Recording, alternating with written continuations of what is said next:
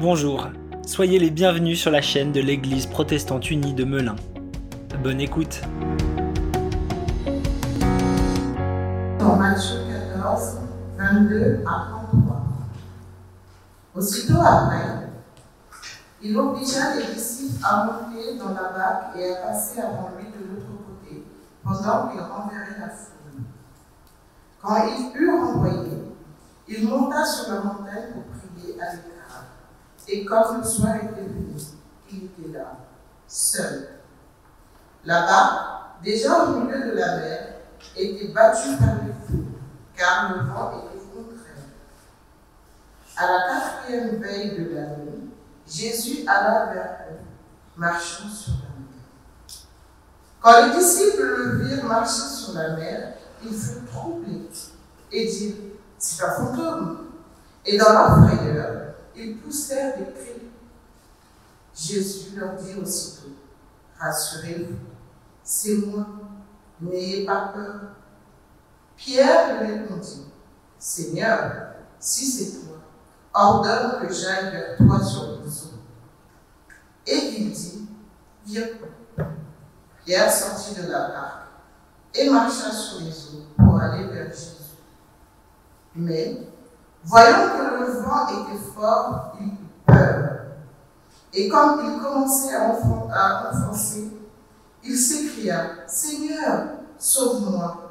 Aussitôt Jésus étendit la main, le saisit et lui dit, Homme de peu de foi, pourquoi as-tu doute Et ils montèrent dans la barque, et le vent cessa. Ceux qui étaient dans la barque vinrent se prosterner devant Jésus et dire, tu es véritablement le Fils de Dieu.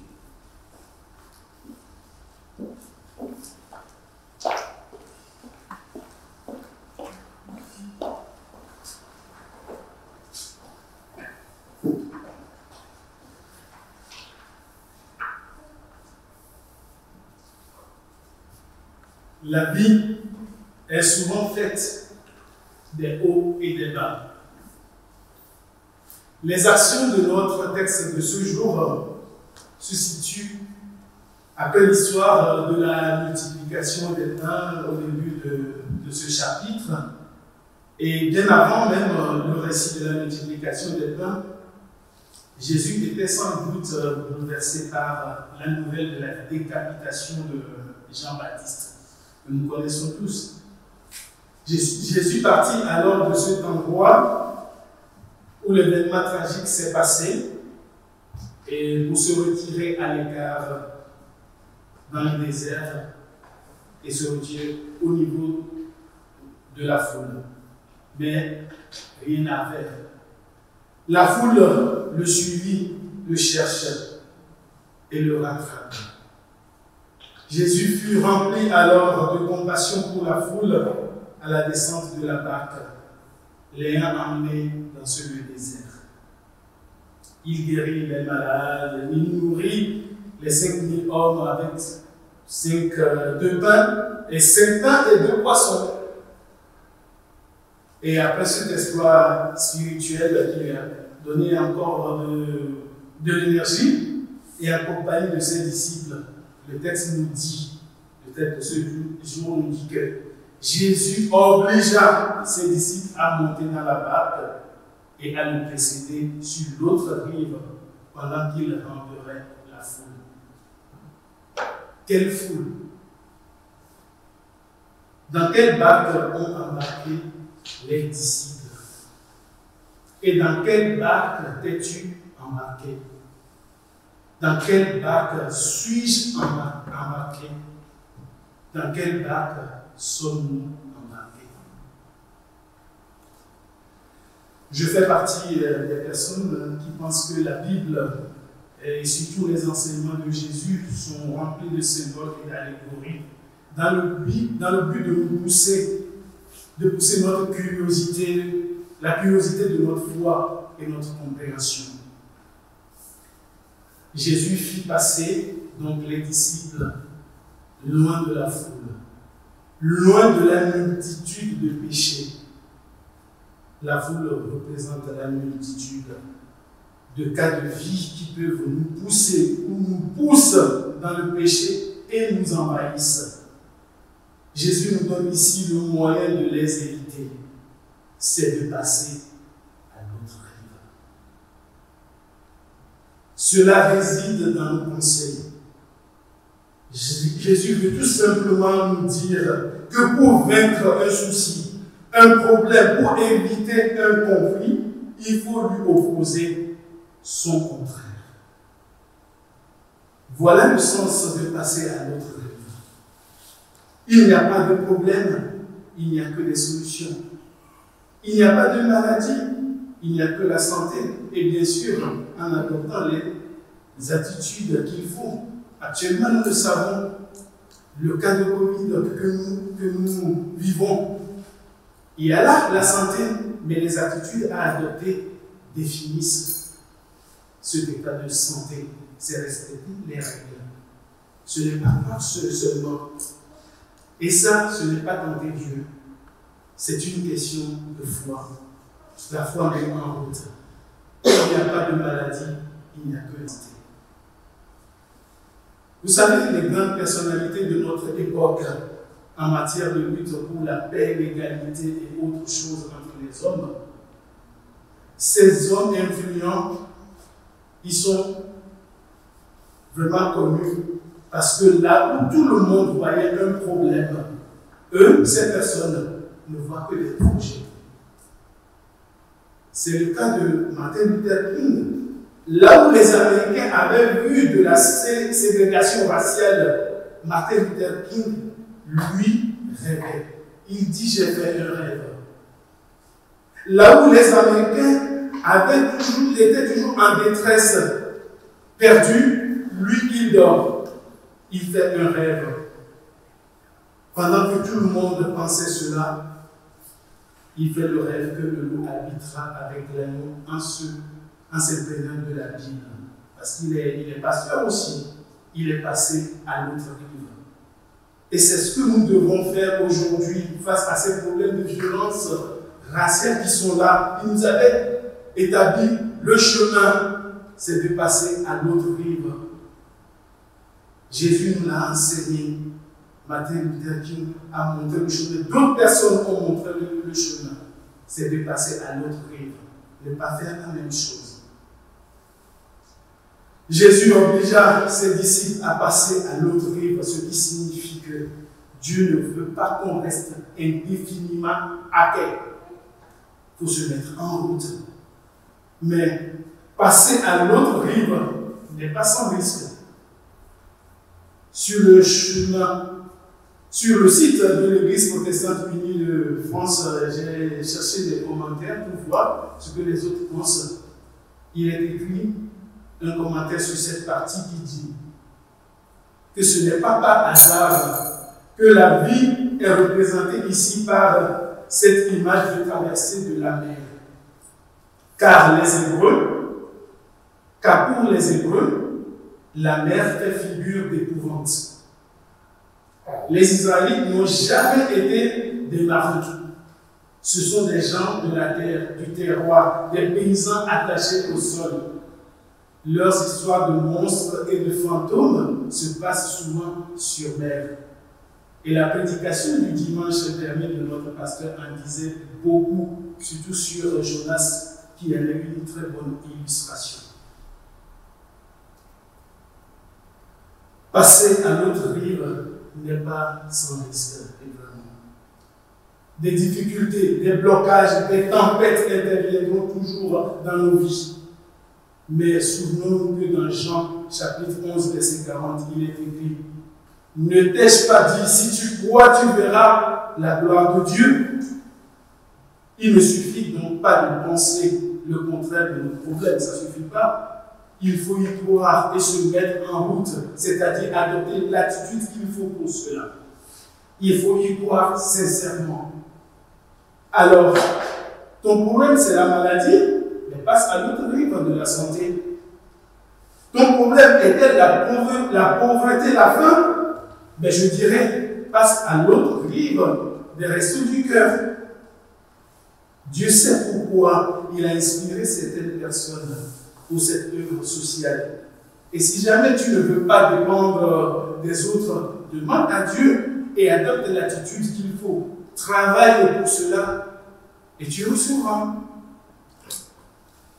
Et si ton problème, c'est la recherche d'emploi, continue par la foi à postuler à des offres d'emploi. Ne baisse pas les bras. Aie confiance. Et Jésus fera le reste. Dieu y pourvoira. Quel que soit ton problème, confie-toi à Dieu. Passe à notre rive. Oui, dans le texte, il est question que la barque des disciples est battue par des vagues et la fin de la nuit, Jésus allait vers eux en marchant. La nuit, les vagues, c'est ce qui arrive à tout homme qui n'arrive pas à sortir de ses problèmes. Peut-être drogue, alcool, mensonge, pauvreté, maladie, etc., etc. Voilà la ration de vagues qui peuvent vaciller notre vie extérieure et notre équilibre intérieur. Ou nous plonger dans le fond, dans la nuit. Oui, j'ai entendu souvent certaines personnes dire à qui, qui ont eu beaucoup de difficultés dans leur vie, j'ai touché le fond. Oui, ils ont touché le fond, ils étaient dans la nuit parce qu'ils cherchent des moyens pour sortir dans la lumière, vaincre leur mal. Et bien ici, Jésus nous montre dans ce texte comment éviter de toucher le fond et vaincre les soucis, les vagues, les problèmes qui peuvent se déchaîner sur nous. C'est dans le verset 23 de ce chapitre, de ce chapitre 14 qui nous dit quand il eut renvoyé la foule, c'est-à-dire la foule de péchés, de problèmes, il monta sur la montagne pour prier à l'écart. Et le soir venu, il était seul. La foule, tout ce qu'on peut imaginer de mauvais a disparu le soir. La nuit est devenue donc pour Jésus le jour. Jésus voit clair dans cette nuit de problèmes. Il monta sur la montagne pour prier à l'écart. Jésus est sans péché et ce récit de Matthieu. Jésus a renvoyé la foule de péché, élevant ainsi son âme. Et c'est ce que signifie monter sur la montagne. Pour éviter de chuter de cette montagne, Jésus a toujours prié à l'écart. Alors mon frère, ma soeur, aujourd'hui, il n'y a pas de, de miracle. Après que tu sois passé à notre rive, loin des péchés, loin de tes problèmes, loin de tes soucis, Jésus te dit de lever ton âme la prière. C'est dans la prière que ça se passe. Il est dit dans la Bible, je voyais Satan tomber du ciel comme un éclair. Veillez, prier sans cesse pour ne pas tomber dans le péché. Il faut prier sans cesse et rester à l'écart des problèmes. Un meilleur moyen parfois d'éviter des problèmes, c'est de rester à l'écart. Mais pas seulement à l'écart en priant surtout. Pour ça. Le soir venu, Jésus était seul. Ceci veut dire que Jésus a évité les moments de détresse symbolisés par la nuit, le soir en priant. C'est ce que signifie le soir venu, il était seul. Plus de problèmes, plus de soucis, plus de péchés. Il a pris de la hauteur sur la tristesse liée à la décapitation de Jean-Baptiste. Tu veux prendre de la hauteur sur des événements, sur des circonstances? Oui, tu peux le faire. Nous pouvons le faire, je peux le faire. Si vous avez la foi, vous ferez des choses plus grandes que moi, a dit Jésus à ses disciples. Et ceci est valable aussi pour quiconque décide de suivre Jésus et de l'avoir comme maître et Dieu et qui croit en lui. Dans 1 roi, chapitre 19, versets 9 et 11 à 13, c'est l'histoire d'Élie, quand il est en détresse, il cherche à tuer les autres prophètes de Baal. L'éternel Dieu a conseillé au prophète Élie pour sortir de sa nuit, de sa détresse, de sa descente dans le fond, de se tenir devant la montagne, devant lui, et il va passer devant l'Éternel, et l'Éternel va passer devant lui. Alors, il y a eu un vent fort et violent qui déchirait les montagnes et brisait les rochers. L'Éternel n'était pas dans le vent. Il y a eu un tremblement de terre, il y a eu un feu. L'Éternel n'était pas dans le feu. Toujours ces, problèmes sont là, comme un feu. Et après ce feu, il y a eu un murmure doux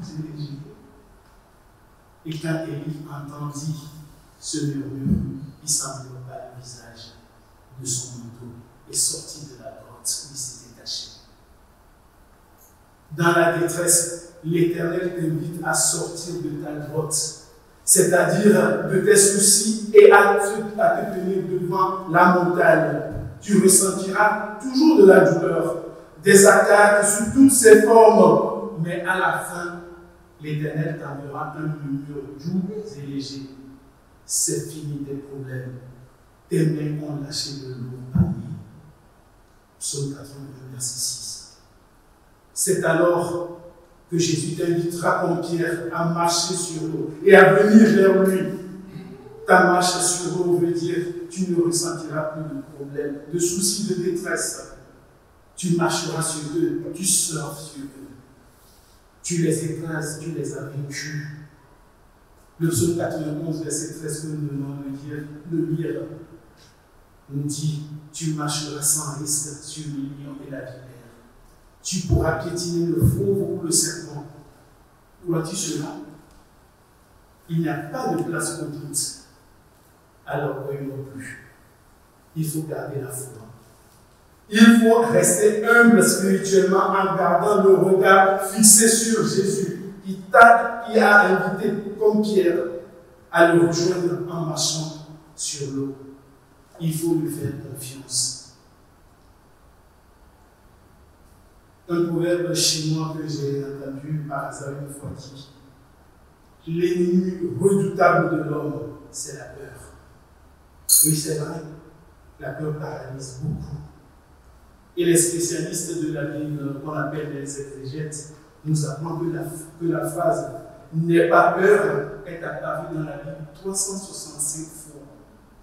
Ce qui signifie que depuis le 1er janvier jusqu'au 31 décembre, Jésus te dit N'aie pas peur. Dieu te dit N'aie pas peur.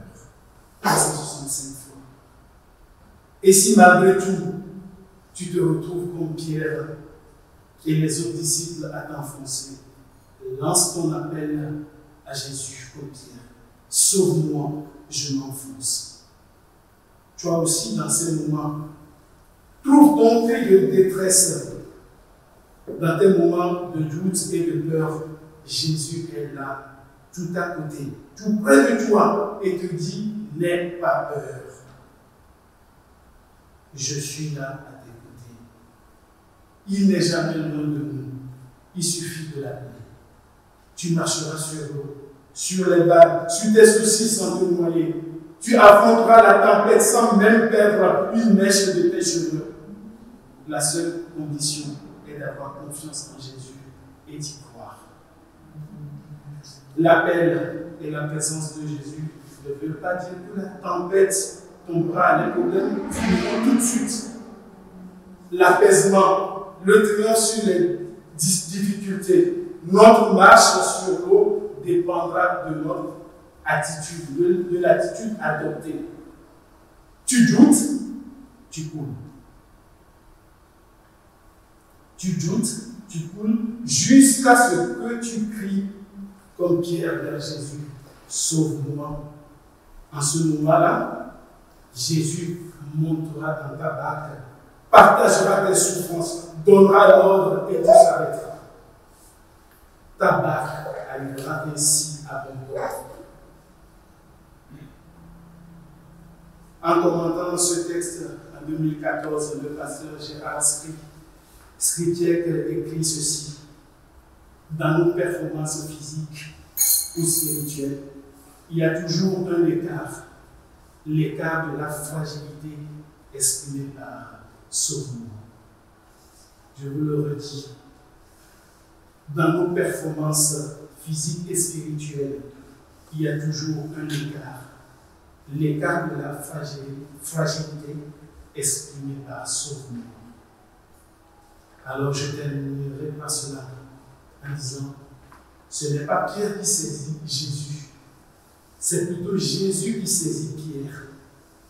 C'est Jésus qui a fait le trajet vers nous dans la tempête de nos vies, dans notre temps, dans nos histoires. Il nous donne une parole. Confiance, n'ayez pas peur. Et une présence. Il monte dans la barque et le vent tombe. Oh, quel ami, le meilleur qui nous aime de tout cœur. Car Dieu n'abandonne jamais. En tout temps, il est présent. Dans l'épreuve, dans la faim, dans la tempête, il est présent. Ce Dieu n'abandonne jamais. Son nom, c'est Jésus-Christ. Il est présent, toujours présent. Lui, c'est un Dieu de miracle. En tout temps, il est présent. Sous la pluie, dans les flammes, dans la tempête, il est présent. Car Dieu n'abandonne jamais. Son nom, c'est Jésus-Christ. Amen.